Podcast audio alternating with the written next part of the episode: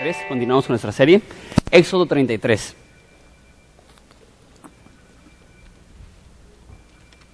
Esa es la cuarta parte de un estudio de cinco semanas, o sea, el penúltimo estudio. Si estabas buscando un lugar para sentarte, en la parte de atrás ya, ya se abrieron varios lugares, sé que hay, hay, varias personas ahí en las orillas esperando lugar.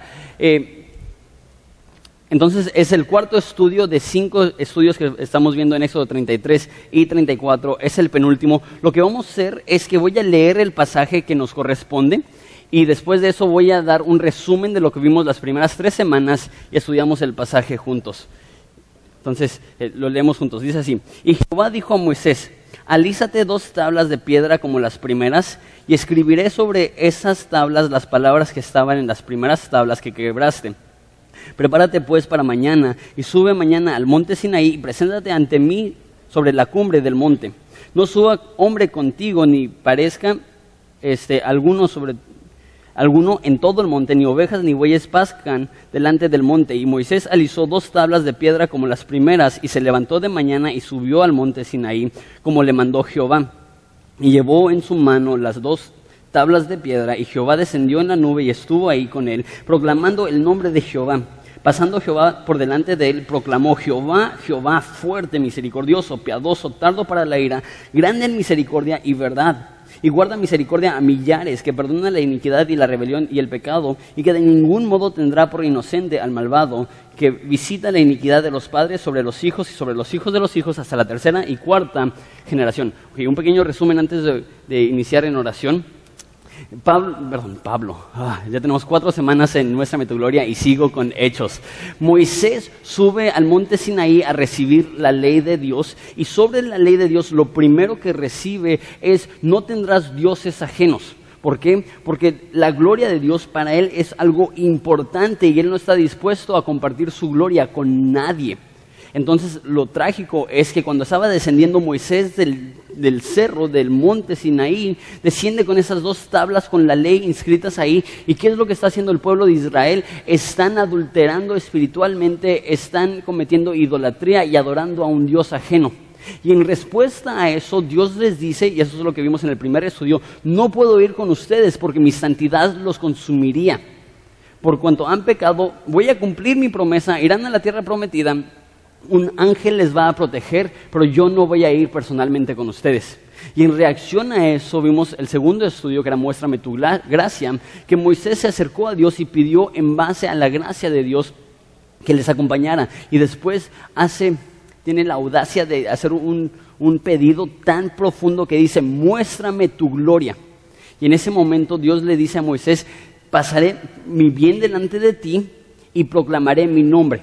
Entonces, de alguna forma, entender el nombre de Dios nos permite conocer la gloria de Dios. Queremos ver la gloria de Dios, veremos la gloria de Dios al entender el nombre de Dios. Y es importante notar que Dios tiene un nombre. ¿Les parece si oramos para iniciar? Jesús, te pido que manifiestes tu nombre a nosotros, que nos hables de una manera específica así como le hablaste a Moisés ese día en ese monte y él conoció tu nombre, así nosotros queremos conocer tu nombre y ser maravillados por quién eres. Te amamos Jesús y es en tu nombre precioso que pedimos esto. Amén. Hoy en día el nombre que le pones a tu hijo no tiene mucho peso.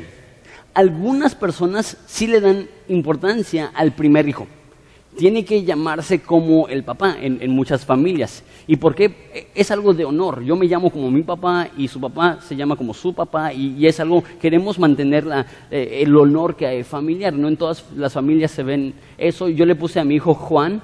Eh, por mi papá Juan Domingo, eh, nada más como un acto de respeto a mi papá. La verdad no tenía ningún deseo que se llamara Jonathan, pero sí dije, va a ser un detalle muy bonito poder ponerle a mi hijo como mi papá, nada más mostrándole un poco de respeto mi papá. Pero en nuestra cultura el nombre no tiene nada que ver con el individuo y tiene todo que ver con el papá. Y hay veces cuando conoces el nombre de alguien no piensas, órale, qué, qué raro es él por tener ese nombre. ¿Qué es lo que piensas? Qué raros papás que le ponen ese nombre. Entonces escribí una lista de nombres que ya son ilegales en Estados Unidos por papás mala onda. ¿Qué tal? ESPN. ¿Te imaginas ese ESPN, ¿a qué hora sale Sports Center? ¿Te imaginas? ESPN América, por favor. Azul, subcampeón, ¿no es cierto? Esos son para los fans de, Cruz Azul. ¿Qué, ¿Qué tal Apple? Tienen iPhone, le gusta el iPhone, le ponen Apple a su hijo. ¿Te imaginas el pobre niño? ¿Qué tal Sony?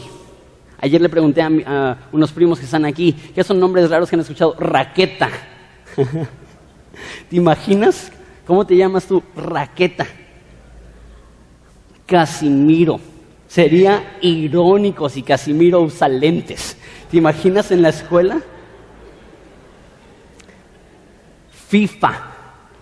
Y el nombre más largo en México es el siguiente: María de la Asunción, Luisa Gonzaga, Guadalupe Refugio, Luz Loreto, Salud, Altagracia, Carmen, Matilde, Josefa, Ignacia, Francisca Solano, Vicenta Ferrer, Antonia, Ramón, Agustina, Carlona, Inocencia, Federica, Gabriela, de Dolores de los Sagrados Corazones de Jesús y de María. ¿Te imaginas la pobre boleta en la primaria de esta niña? Ok, ok, María de la Asunción, charros qué padres tan crueles. ¿Y por qué les ponen nombres así a, los hijos? En nuestra cultura no tiene nada que ver con el niño y tiene todo que ver con el padre. Quiero que sepan algo de mí. ESPN porque me encantan los deportes. América porque me encanta ese equipo. Azul porque me... O Apple. Y, y esas cosas son raras, son, no sé, son poco comunes. Pero lo que, a lo que llego es que le ponemos el nombre porque queremos expresar algo de nosotros como padres. Eso no era la cultura hebrea la cultura hebrea, el nombre no era solamente una etiqueta, una forma que llamabas a alguien. Eh, el nombre era la identidad, era cómo era esa persona. Entonces vemos eh, en la Biblia personas como engañadores. Se llaman engañadores. ¿Por qué? Porque de muy niños sus papás vieron en ellos características de un engañador y le pusieron ese nombre. De hecho, era muy normal que los papás esperaran entre un mes y seis meses antes de ponerle un nombre a su bebé, para que pudieran ver la personalidad del bebé, para que su nombre quedara con su carácter. Entonces cuando ves nombres en la Biblia, particularmente el Antiguo Testamento, no es solamente como Pedro o Juan o Alberto que ponemos porque nos gusta el nombre, sino que los nombres llevan un significado y el nombre de Dios lleva consigo la identidad de Dios. Por eso es tan importante conocer el nombre de Dios, porque al entender el nombre de Dios realmente entendemos el carácter de Dios. Y eso es lo que Moisés pidió cuando estaba ante la zarza que estaba ardiendo pero no se estaba consumiendo. Dios les dijo, ve a Egipto. ¿Y cuál fue la respuesta de Moisés? ¿Quién les, ¿Quién les digo que me envió? ¿Qué es lo que está pidiendo? Dame tu nombre. Y una vez más, no está pidiendo, ok, Dios te llamas Alberto, te llamas Juan. Lo que está diciendo es, ¿qué tipo de Dios eres? Porque cuando llegue yo, tengo que poder decirles, mira, su nombre es fiel. Y si su nombre es fiel, Él nos va a sacar de aquí. Mira, su nombre es bueno y si Él es bueno nos va a sacar de aquí. Por eso pide el nombre de Dios. ¿Y cuál es la respuesta de Dios? Yo soy el que soy. Como que no le ayudó mucho. Pero lo que está diciendo, de hecho, antes de decirle su nombre, le está diciendo, quien soy, lo soy porque soy. Sé que es confuso, ahorita lo explico. Pero quién soy, lo soy porque soy. No hay nada externo que influye en quién es Dios. Dios es Dios porque Él es Dios y no cambiará porque Él es Dios y no cambia. Él es el que es. Ok, entonces le dice, ¿quién soy? Siempre seré. Nada puede cambiar el tipo de Dios que soy. Y después le dice algo muy interesante, diles que Jehová te mandó. Y si le responde el nombre de Dios.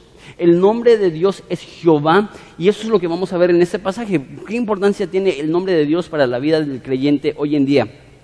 Veremos los primeros cuatro versículos bastante rápido, porque eh, ese tema ya lo vimos la primera semana de la santidad. Dice, y Jehová dijo a Moisés, alízate dos tablas de piedra como las primeras, y escribiré sobre esas tablas las palabras que estaban en las tablas primeras que quebraste.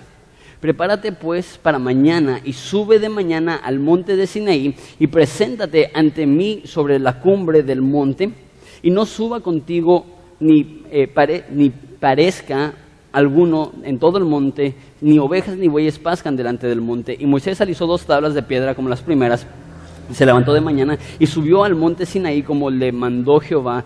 Él y llevó en su mano las dos tablas de piedra. Cuando Moisés descendió la primera vez con la ley, cuando vio que estaban idolatrando, se enojó tanto Moisés que agarró las piedras, las rompió, las hizo polvo, las echó al río e hizo que los judíos tomaran este polvo con, con agua y se enojó mucho Moisés. Pero ¿qué es lo que sucedió?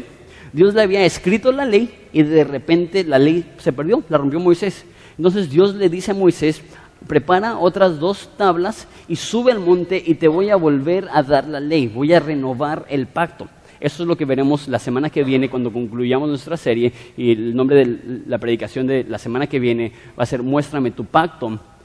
Y le dice que no haya nadie, que no haya ni animales, porque Dios es santo y nadie se puede acercar a Dios en su santidad, pero esto ya lo vimos a detalle en la primera predicación de Muéstrame tu gloria. Está en YouTube, está en la página de internet. Si no viniste, si no la escuchaste, puedes escucharla ahí, informarte de por qué Dios no quiere que nadie suba a este monte. Pero vamos a ver, enfocarnos en versículos 5 al 7, dice así. Y Jehová descendió en la nube y estuvo ahí con él, proclamando el nombre de Jehová suban por favor conmigo al versículo 19 del capítulo 33. Mira lo que dice. Cuando Moisés le dice, te ruego que me muestres tu gloria, Dios le responde, yo haré pasar todo mi bien delante de tu rostro y proclamaré el nombre de Jehová. Entonces versículo 5 es el cumplimiento del versículo 19 del capítulo 33. Moisés dice, quiero ver tu gloria. Dios les dice, te diré mi nombre y después sube a ese cerro y se encuentra con Dios y desciende la nube, que es la presencia de Dios, y ahí proclama Dios su nombre. ¿Y por qué es importante entender su nombre? Una vez más, su nombre no es solamente una etiqueta, sino es realmente la forma que es Dios, su carácter. Versículo 6. Y proclamó Jehová por delante de él y proclamó, Jehová, Jehová, fuerte, misericordioso, piadoso, tardo para la ira y grande en misericordia. entonces empieza repitiendo su nombre, Jehová, dos veces. Ahora, algunos textos traducen esto, el Señor, el Señor. Y yo creo que es eh, muy, eh, que es incorrecto. ¿Por qué? Porque Señor es un título. Es más, cuando alguien se casa, la gente le empieza a decir Señor. ¿Por qué? Porque Señor no es un nombre, es un título. Entonces muchas veces cuando nos referimos a Dios, ¿de qué forma nos referimos? El Señor. No es malo, pero no es lo más correcto. ¿Por qué? Porque si Dios tiene un nombre, podemos hablarle por nombre. Sería, si hablarle a Dios de Señor, Señor, Señor, sería como si yo le dijera a mi esposa, esposa, hola, ¿cómo estás, esposa? Eh, no es su nombre. El nombre de Dios es aquí Jehová. Ahora deja explico esto porque es muy interesante. Nosotros decimos Jehová, pero en el original no, no escribían Jehová, escribían Y, H, V, H. Y eso era el motivo. Para los judíos y los rabinos y los escribas y los eruditos, el nombre de Dios era algo tan precioso que no lo querían escribir. Es más, no lo querían ni decir. Y cuando una persona estaba haciendo copias de la Biblia, iban escribiendo la Biblia y cuando llegaban al nombre de Dios, bajaban la pluma, iban y se bañaban todo el cuerpo, se metían literalmente a bañar todo su cuerpo y llegaban y escribían Y, H, V, H y seguían escribiendo. Y cuando llegaban a Jehová otra vez, se detenían y, y, se bañaban y escribían. Imagínense lo laborioso y lo tedioso y lo tardado que era transcribir o más bien hacer una copia de la Biblia pero eso lo hacían porque tenían tal reverencia al nombre de Dios. Este es el nombre de Dios. Entonces, porque no pusieron vocales, puras consonantes, Y, H, V, H, nadie sabe realmente cómo se pronuncia el nombre de Dios. Algunas personas dicen Jehová, pero realmente Jehová fue hecho popular por cristianos gentiles que no saben nada de hebreo, obviamente es hebreo los hebreos, los, estudiosos, los eruditas, piensan que lo más correcto probablemente es, y lo más cercano al original probablemente es eh, perdón, Yahvé, como una llave. Entonces eh, es Y-A-V-E, básicamente, Yahvé, y ese es el, nombre de Dios. Jehová se usa más, pero probablemente Jivé es lo que está diciendo aquí Dios. Yo soy Jivé, Jivé y la próxima palabra que dice es fuerte. Ahora, la pregunta es, ¿por qué es importante ver esto? ¿Por qué es importante ver que, cuando la Biblia traduce el Señor, aunque no lo hace aquí, la palabra realmente que está usando es Jibé, o, Yahweh, o, este, o Jehová? Esto es importante, les voy a decir al final, pero quiero que se lo graben. ¿Por qué le está diciendo su nombre Dios a Moisés? ¿Qué tiene que ver este nombre con la gloria de Dios? Quiero que, consideres eso. No lo voy a responder ahorita porque lo voy a responder ya con toda la información que, que tengamos al final del estudio. Pero Jehová es importante. Ahora, eso es interesante. Y no quiero que duden de su Biblia, porque la verdad, mis respetos para los traductores de la Reina Valera, eh, es una traducción increíble. Sin embargo, no es el original. El original fue escrito en hebreo. Y cuando haces una traducción, van a haber palabras que pueden contender y pueden debatirse la mejor traducción. Eh, si yo digo cold en inglés, a lo mejor puedo decir frío o helado. Y ahí nos podemos debatir cuál es la mejor forma de traducir eso basado en el contexto o lo que sea. Y hay ocasiones así en la Reina Valera que hay traducciones y yo me quedo como, mm, no soy un erudito, no conozco, pero si esta palabra se traduce 200 veces de esta forma y solamente una, forma, una vez se traduce de esta forma, se me hace un poco raro. Y esto es la palabra aquí fuerte. La palabra fuerte ahí es la palabra Elohim. Y si conoces de, la Biblia, Elohim es Dios en hebreo. Dios en hebreo, cuando la Biblia dice, en el principio creó Dios los cielos y la tierra, lo que dice literalmente es, en el principio creó Elohim los cielos y la tierra. Elohim no era el nombre per se del Dios de la Biblia, Elohim era igual que en español Dios. Hay muchos Elohim, hay muchos dioses. Cuando la Biblia habla de dioses falsos, dice falsos Elohim. Entonces, Dios Elohim puede ser lo que sea, pero Jehová, Jivé, Yahvé, e, e, ese es el nombre del Dios de Abraham, Isaac y Jacobo. Y lo que dice es eh, Jehová, Jehová, Elohim. Eh, Yahweh, Yahweh, Elohim. Y cuando une el Antiguo Testamento eh, Yahweh con Elohim, lo que está diciendo es que es el Dios sobre todos los dioses nos lleva al primer punto, no tendrás dioses ajenos. ¿Por qué? Porque yo soy Yahweh Elohim. Yo soy, probablemente por eso pusieron poderoso, yo soy el Dios poderoso. Yo soy el Dios fuerte. Yo soy el Dios que está en una categoría propia. Nadie se mete con mi gloria, nadie se mete conmigo. Así se presenta de una forma muy majestuosa, de una forma muy fuerte, de una forma muy bonita. Después mira lo que dicen. Eh, dice misericordioso y piadoso. Y eso es interesante porque son exactamente las mismas palabras que se ven en versículo 19, eh, donde dice, y proclamaré el nombre de Jehová delante de ti, y tendré misericordia del que tendré misericordia, y seré clemente con el que seré clemente. Esa palabra misericordia y clemente es exactamente en el original lo mismo aquí que dice eh, misericordioso y piadoso. Entonces, misericordia y clemencia es exactamente lo mismo que misericordia y piedad. Y las palabras en hebreo es rakum y chanun. Y es muy padre esto porque en el, el hebreo original rima. Dios le pregunta a, a Dios, perdón, Moisés le pregunta a Dios, ¿cuál es tu nombre? Y Dios le responde con poesía. Esto nos demuestra el carácter de Dios artístico, creativo, y responde con esta poesía que vimos la semana pasada, pero la reitero en caso de que no estuviste, que la primera palabra, Racum, es que un superior se baje al nivel de un inferior y di la imagen de una persona que está llegando en un caballo blanco después de vencer en la guerra y todos están clamando, Él es nuestro héroe, Él es el rey, Él es el guerrero que nos ha dado la victoria y que ese rey se baje de su caballo blanco y vea a un pobre vagabundo y lo vea en los ojos y diga, esa victoria fue para ti. Es esa palabra, alguien que se despoja de su majestad para hacer conexión con un inferior.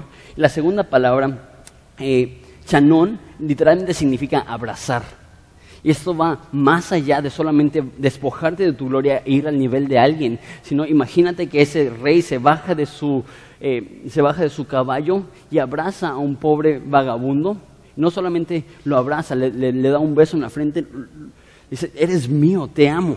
¿Te imaginas lo abrumador, lo, demasiado que sería eso para, para, un indigente que está ahí? El, rey bajó a mi nivel, el, el, rey me abrazó. Esa es la imagen que está dando de Dios. Yo soy Jehová, Jehová, Yahweh, Yahweh, Elohim, el Dios fuerte sobre todos los dioses. Y me bajo a tu nivel te agarro, te apapacho, te abrazo, te doy un beso en la frente, tú dices, wow, deja que esto cambie la perspectiva que tú tienes de Dios. Muchas personas creen que Jehová, que Yahweh, el Padre, está en el cielo enojado con su creación, que de repente llega Jesús interviene. Jesús es eh, como el más moderno, que Dios es el, Jehová es el primitivo que está en el cielo y, tiene un trueno y quiere matarle a la gente. Y Jesús es como que el que fue a la universidad y llega con una mentalidad más liberal y dice, no, papi, eh, no hay que destruir los pobrecitos. Y, tenemos esta imagen que, que, Jehová, Dios quiere destruir y llegó Jesús y nos protegió. Ese es Jehová. Jehová es clemente, Jehová es misericordioso, Jehová es Racum, Él baja, Jehová es Chanón, Él abraza. Esta es la identidad que Dios tiene y esa es la perspectiva que Dios quiere que tengamos de Él. Dios no quiere herir a nadie, Dios no quiere mandar a nadie al infierno. Esto va en contra de su naturaleza. ¿Por qué? Mi nombre es piedad, mi nombre es misericordia. Y si llegaremos que Él no tendrá por inocente al culpable. Él es un Dios justo y es un Dios santo, pero su esencia, su naturaleza, su deseo es mostrar amor y cariño y ternura. Siguiente cosa que dice. No solamente dice que es misericordioso, no solamente dice que es piadoso, dice que es tardo para la ira. Esta palabra literalmente significa de mecha larga.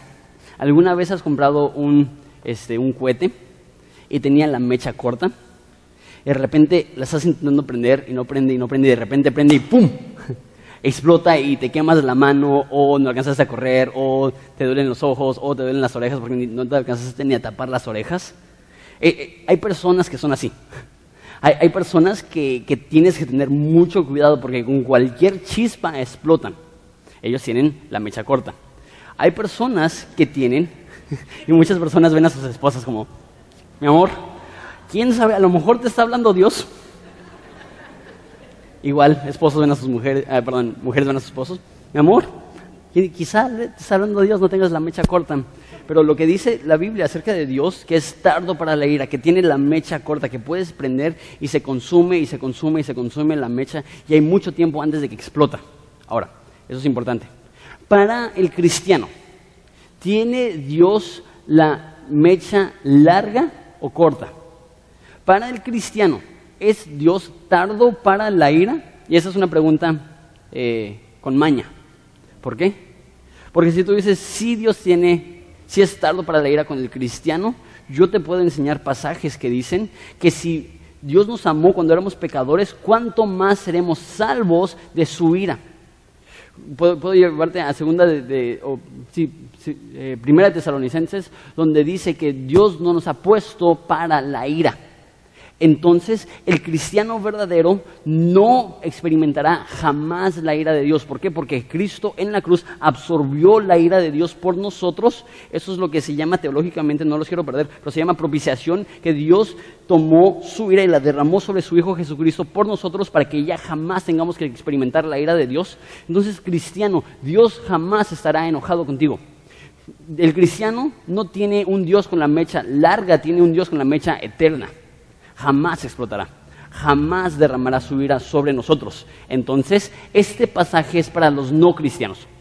Si tú estás aquí y a lo mejor te has engañado y crees que eres un cristiano, no lo eres, o a lo mejor tú estás aquí y tú conscientemente sabes que eres cristiano, no te interesa, a lo mejor viniste con tu esposa o a lo mejor viniste porque te invitaron y estás aquí y, estás nada más intentando hacerle un favor a, a, un amigo, pero realmente no crees en Dios o no, no crees en el cristianismo o lo que sea, Dios está diciendo esto a ti. Dios tiene la mecha larga. Dios te ama aunque tú le hayas dado la espalda. Dios no está mostrando su ira contigo. De hecho, Pablo en, Hechos le dice a los de Atenas, que Dios ha sobrellevado los pecados pasados, ha tomado, ha, pasado por alto, es la palabra que usa, ha pasado por alto los pecados pasados. Si tú eres aquí y no eres cristiano, necesitas saber que Dios tiene una mecha muy larga y te ama. Y es tardo para la ira, aunque tú le des la espalda. Pero esas son filos. Porque si dice que es tardo para la ira, significa que llega un momento donde estalla. Va a haber un momento en el cual se cierra la puerta y estalla la ira de Dios. Y todos aquellos que resistieron a Jesucristo tendrán que enfrentarse a la ira de Dios. Dios tiene la mecha larga para que tú puedas llegar a Jesucristo en arrepentimiento y ser salvado de su ira. Tienes tiempo, pero ese tiempo tiene un límite y llegará el momento donde estallará la bomba. Y habrás dicho, ¿por qué no aproveché el tiempo que Dios me dio? Dios es tardo para la ira, grande en misericordia. La palabra grande ahí no habla tanto de tamaño, sino de cantidad. Velo de esta forma. La palabra grande ahí no, es como si tuvieras un contenedor y metes una canicota de este óleo y dices, esto es grande. La palabra grande ahí es como si tuvieras un contenedor y lo tienes lleno de canicas hasta el borde. Y, más que grande eh, es lleno, o escribí varias palabras, más que eh, eh, grande es abundante, lleno, saturado, numeroso. Ese es el concepto de grande. Entonces dice que su misericordia es llena, total, saturada, grande, numerosa. Y la palabra, y sé que, no hablamos nadie hebreo, y yo, yo, no hablo hebreo, yo no conozco hebreo, yo no sé nada, solamente leo el Strongs ahí en, la computadora, leo ahí qué, qué, significa, entonces no creen que, que sé mucho. Pero lo que sí sé aquí es que esta palabra misericordia no es racum, que se utiliza anterior cuando dice que Dios es misericordioso. Esa es otra palabra. Esta palabra aquí es la palabra Gesed. Eh, gesed. Esa palabra es importante porque aparece en el Antiguo Testamento 245 veces y casi todas están hablando de Dios. Ese es el equivalente del Antiguo Testamento del concepto del Nuevo Testamento de agape, un amor perfecto, un amor incondicional. Dios dice, mi nombre es que yo soy perfecto en mi amor, incondicional en mi amor. Dos formas que traducen esa palabra. Es compasión tierna. Porque es posible tener ternura sin tener compasión y es posible tener compasión sin tener ternura. ¿Hay, algo, ¿Hay alguien aquí que ama mucho los perros? Levanten la mano. Que, aman los perros. Mm, a lo mejor la mitad. Este, a, mí me gustan los perros, la verdad no me llamaría así un, amante de los perros, pero hay, personas que aman perros que tienen ternura y compasión, que ven a un perro callejero y lo llevan, lo limpian, lo adoptan, se lo regalan a una persona, y eso es tener ternura y compasión. Pero ¿qué es lo que tiene la mayoría de personas? Ternura sin compasión. Van manejando y ven un perro callejero y dicen, ¡ay, pobrecito! Mm". Es muy tierno, pero no es muy compasivo. Y hay personas que tienen compasión sin ternura. Llega un indigente, te pide cinco pesos y tú tienes prisa y quieres tener compasión, pero no hay nada de ternura y es como, sobre, nos vemos. Puedes tener compasión de alguien sin sin ser tierno con ellos. Esa palabra gesed es la fusión entre ternura y compasión. Que Dios te ve y Él tiene compasión de ti, pero al mismo tiempo tiene ternura hacia ti. Y es una palabra extremadamente íntima y cariñosa y bella y bonita. Y de esta forma se describe Dios. Yo soy el Dios de Hased absoluto. Yo soy el Dios de ternura y compasión total. Y dice que es grande en misericordia y abundante y grande en verdad. Esa palabra grande, una vez más, significa abundante, lleno, lo que sea. Y aquí, una vez más definiendo conceptos, verdad no es tanto lo opuesto a una mentira. ¿Estás diciendo la verdad o estás diciendo una mentira? Aquí el concepto verdad es confiable, estable, certero o acertado. Entonces no es tanto que no es mentira, sino que el que lo está diciendo le crees. Que el que lo está diciendo es fiel. La palabra que se usa en español es fidedigno. Que la persona que lo está diciendo, no tanto por lo que está diciendo, sino por quién es él, le crees. Dios dice que Él es absolutamente confiable, que tú puedes poner tu confianza en Dios y Él nunca te quedará mal. Tú puedes depositar tu fe en Jesucristo y Él jamás se dará la espalda. Entonces hemos visto varios conceptos. Repasamos el versículo 6 antes de pasar al 5. Eh, Yahweh, Yahweh, Elohim. Jehová, Jehová, Dios sobre todos los otros dioses. Eh, misericordioso y piadoso. Es Racum y Chanón. Él se baja a los inferiores, él abraza a los que no lo merecen. Tardo para la ira, tiene la mecha larga, te dando una oportunidad grande en misericordia. Eso es abundante en su jased, en su ternura, y abundante en verdad, grande en verdad. Él es el más fidedigno, Él es el más confiable. Versículo 7. Que guarda misericordia a millares que perdona la iniquidad, la rebelión y el pecado, y que de ningún modo tendrá por inocente al malvado, que visita la iniquidad de los padres, sobre los hijos y sobre los hijos de los hijos hasta la tercera y cuarta generación. Empieza diciendo ese versículo, que guarda misericordia a millares. La palabra misericordia ahí, perdón, es una vez más hased, que él guarda él cumple esta compasión tierna, este amor constante, este amor incondicional a cuántos millares la pregunta es, ¿con cuántas personas tendrá misericordia Dios? ¿A cuántas personas amará y perdonará a Dios? Hay una imagen en Apocalipsis increíble, donde Juan el apóstol es llevado al cielo y ve el trono celestial. Y dice que hay 100 eh, millones de ángeles alabando a Dios al mismo tiempo. ¿Cuántos son 100 millones de ángeles? Es básicamente la población de México todos en un lugar, todos con el mismo canto, santo, santo, santo. Y de hecho hay una canción de Johnny Cash que tiene esa línea, 100 Million Angels Singing. Es 100 millones de ángeles cantando todos al mismo tiempo. ¿Te imaginas esa escena? Y después dice Juan que se le abrieron los ojos y ya no vio a los ángeles, vio a los santos, vio a los cristianos, vio a las personas que habían depositado su fe en Jesucristo. ¿Y cuántos dicen? Un número que nadie puede contar. Ahora, no sé tú, no sé cómo contó 100 millones. No sé si estuvo como que, ok, 1, 2, 3, 4, 5, 6, 7, 8. O si dijo, mm, pues como un millón, 100 millones más o menos. No, no sé si, si, es una especulación o si fue revelación divina o no sé cómo, pero él pudo contar 100 millones de ángeles. Y si no pueden enumerar la cantidad de cristianos que hay en el cielo, ¿qué significa eso? Son miles de millones de cristianos que en un momento estarán en su presencia y clamarán al mismo tiempo, Santo, Santo, Santo. Ese es un Dios que es grande en misericordia. Es un Dios que extiende esa misericordia a millares, a millones. Ahora, si tienes la N, perdón, la NBI, la, versión, la nueva versión internacional, ellos agregan a millares de generaciones, que posiblemente sea correcto si está haciendo eso, lo está comparando con lo que está a punto de decir tres o cuatro generaciones. Pero lo que necesitas saber es que Dios tiene gracia en abundancia, misericordia sin límite. Versículo 7 dice que perdona la iniquidad, la rebelión y el pecado. Entonces Dios dice aquí, mi nombre es que soy un perdonador. Y perdona tres categorías. Dice que perdona iniquidad, lo voy a decir rápido. Iniquidad básicamente es algo que no es limpio, algo perverso. Entonces, alguien que, es malo, perdona a los malos. Rebelión es literalmente ir en contra de una persona o un sistema. Que, hay alguien y a lo mejor lo que te están pidiendo que hagas es bueno y tú no lo quieres hacer. E, eso es, eso es rebelión. Y pecado aquí literalmente significa ofensa. Entonces lo que está diciendo es que Dios puede perdonar a los que son perversos. A lo mejor tú estás aquí y tú sabes, tú eres un hombre perverso. Hay tantas áreas en tu vida que están mal no solamente ante los ojos de Dios, sino a los ojos de la sociedad.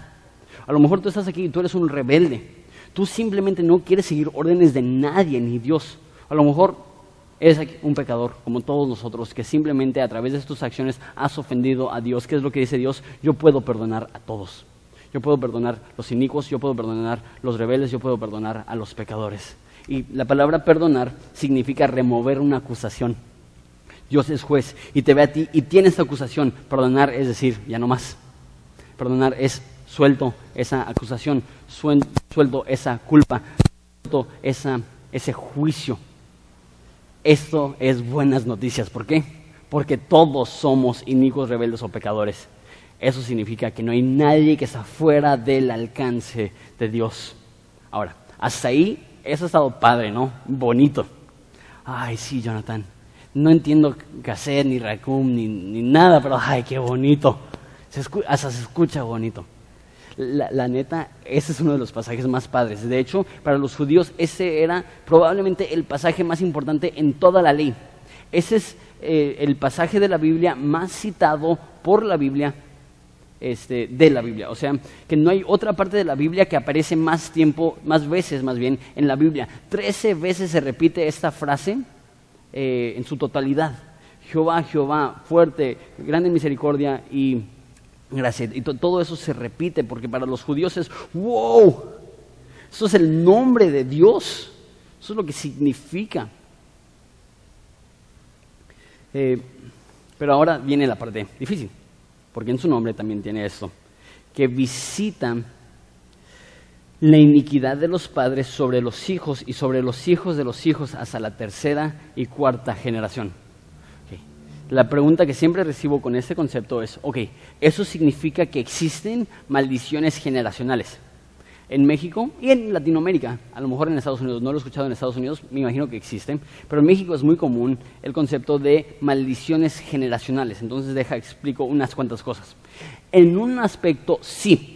La Biblia dice que porque Adán pecó, todos estamos bajo la maldición. Entonces, en un aspecto, la maldición generacional es que todos estamos destituidos de la gloria de Dios por nuestro pecado. En ese aspecto sí existen las maldiciones generacionales. Sin embargo, ese no es el contexto típicamente cuando se habla de una maldición generacional. Una maldición generacional es, ¿fumas? Es porque tu abuelo fumaba. ¿Eres tímido? Es porque tu abuelo era tímido. ¿Eres alcohólico? Porque tu abuelo fue alcohólico. ¿Qué es lo que está diciendo? Tú no eres responsable. Tu abuelo es responsable. Si tu abuelo hubiera sido mejor persona, tú serías mejor persona. Eso no es bíblico. Cada quien es responsable por su propia vida.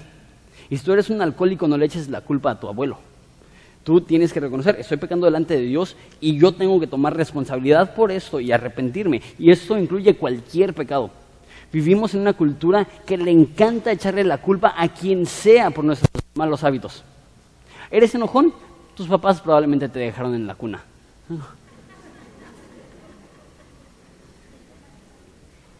¿E- ¿Eres drogadicto? No, no eres drogadicto. Lo que necesitas es reprender el espíritu de marihuana. Espíritu de mota te echo fuera. El más profundo del océano. ¿Neta? ¿Neta? ¿Eres drogadicto porque el demonio de la marihuana te está... No, eres drogadicto porque nuestros cuerpos moran el pecado y necesitamos arrepentirnos y seguir a Jesucristo. No le puedes echar la culpa a los demás ni a Satanás por tus pecados propios. Satanás puede tentar, mas Satanás no puede obligar. Satanás te puede presentar esas tentaciones, pero jamás te puede hacer que hagas algo en contra de tu voluntad. Entonces, debemos de tomar responsabilidad por nuestras acciones. Entonces, ¿qué es lo que significa? Que visitan la maldad de los padres sobre los hijos y los hijos de los hijos hasta tres o cuatro generaciones. Lo más obvio aquí es que tus acciones van a repercutir positivamente o negativamente en tus hijos si eres una buena persona, un buen padre, va a ser más fácil que tus hijos tengan una buena vida. No es una garantía. Conozco personas que son excelentes padres, que sus hijos se han descarriado.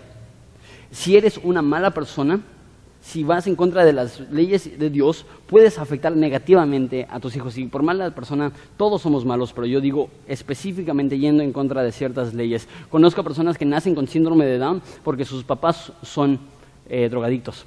Conozco personas y tenemos a cinco niños en la casa hogar, todos ellos eh, están en la condición que están porque sus papás los abusaron, los lastimaron y les quitaron la salud de por vida.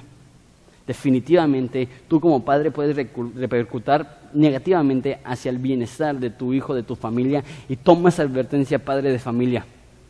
Toma la decisión ahorita por tus hijos de seguir a Dios. Toma la decisión ahorita de ser un líder y de ponerte los pantalones y decir, en esta casa el líder espiritual seré yo. Se me hace increíblemente vergonzoso que te tenga que traer tu mujer a la iglesia porque lo que estás demostrando es que no tienes nada de autoridad en tu casa. Porque si no puedes dirigir en lo espiritual, no estás dirigiendo en lo absoluto. Y si tus papás no pueden decir, perdón, si tus hijos no pueden decir, mi papá es un buen líder espiritual, has perdido toda tu honra, toda tu reputación delante de Dios toma esta advertencia de Dios, de que Él demuestra su fidelidad a millares, No afectes negativamente el bienestar espiritual de tu hijo por malas decisiones tuyas. Hombres, mira a tu alrededor. Todas, casi todas las iglesias en México son predominadas por mujeres porque hay hombres débiles que piensan que ser macho significa que puedes escupir lejos, que puedes golpear fuerte, que puedes gritar con mucho volumen. Eso no es un hombre. Un hombre es el que se levanta y dice, yo voy a guiar a mi familia en las cosas de Dios. Yo y mi familia seguiremos a Dios. Y hay una ausencia tremenda de eso en esa cultura.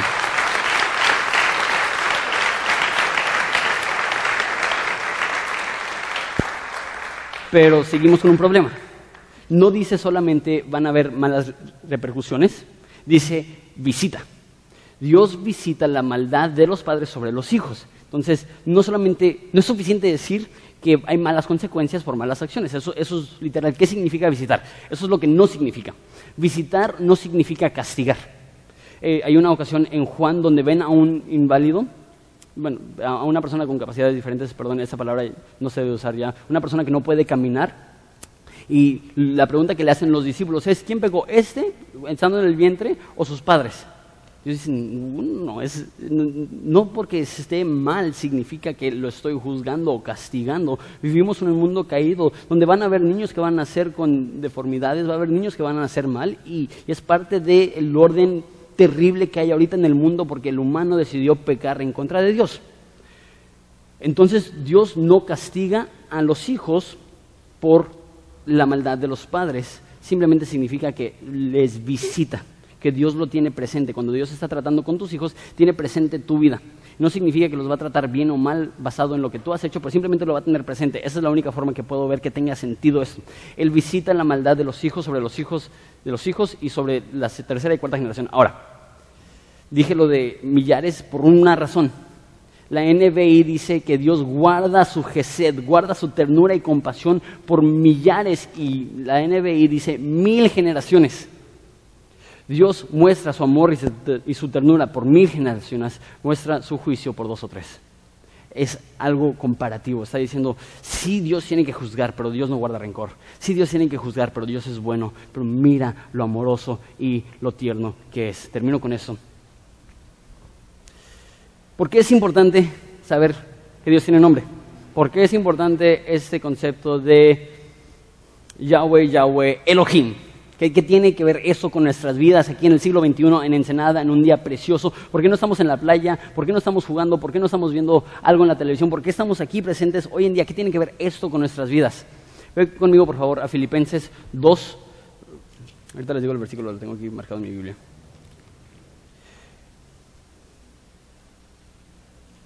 Filipenses 2, versículo 9. Filipenses 2.9. Recuerden, muchas veces Yahweh, Jehová, Yahvé, eh, se escribe como Señor. Muchas veces ponen Señor en vez de, de Jehová o de Yahweh. Mira lo que dice aquí en Filipenses 2.9. Por lo cual también Dios le exaltó hasta lo sumo y le dio qué? Un nombre que es sobre todo nombre. Yahweh, Yahweh, Elohim. Él es Dios sobre todos los dioses. ¿Y de quién está hablando? Jesús recibió un nombre que es sobre todos los nombres. Y mira lo que dice el versículo 10. Para que en el nombre de Jesús toda rodilla se doble de los que están en los cielos y en la tierra y debajo de la tierra y todo y toda lengua confiese que Jesucristo es el Señor para la gloria de Dios Padre. ¿Sabes cuál es esa palabra en el griego? Esa palabra en el griego viene de Yahweh en el hebreo. Lo que está diciendo es que un día todos estarán presentes.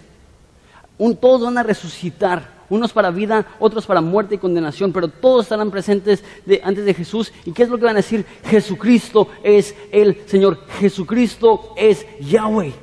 Jesucristo es Yahweh, Yahweh, Elohim. Los lectores originales hubieran visto esto y hubieran dicho, sin duda Jesús es Dios.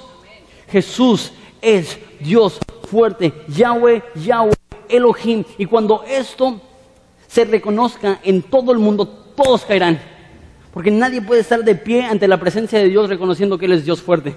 Reconociendo que Él es Yahweh, Yahweh, Elohim. Eso tiene una importancia tremenda en tu vida porque si realmente crees esto, todo cambia. Si realmente crees esto, te das cuenta que todo se trata de Él. ¿Sabes lo que los judíos, bueno, de hecho ni son judíos, los comentaristas que han intentado traducir Yahweh al español, ¿sabes lo que creen que es? Para empezar, los rabinos no se, no se arriesgan a intentar traducir el nombre de Dios. Es demasiado santo, es demasiado puro. Pero a los gentiles les vale.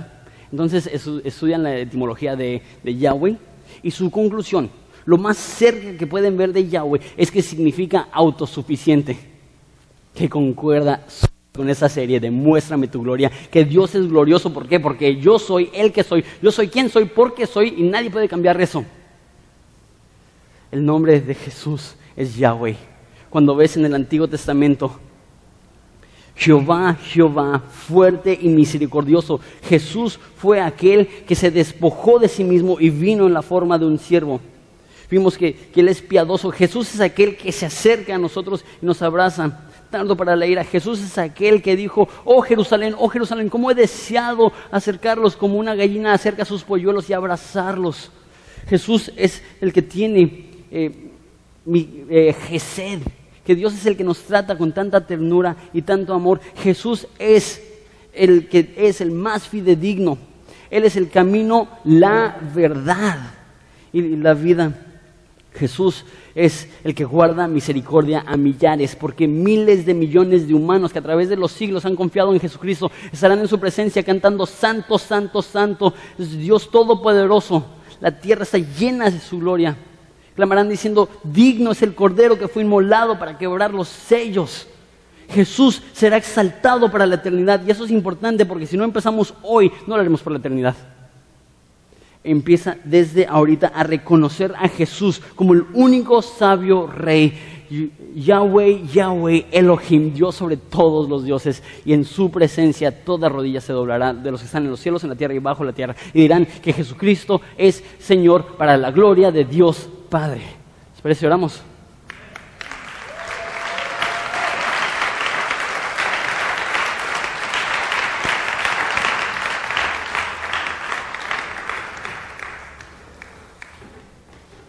Jesús, no podemos ser tan orgullosos que vengamos a una realidad así y salgamos sin ser afectados.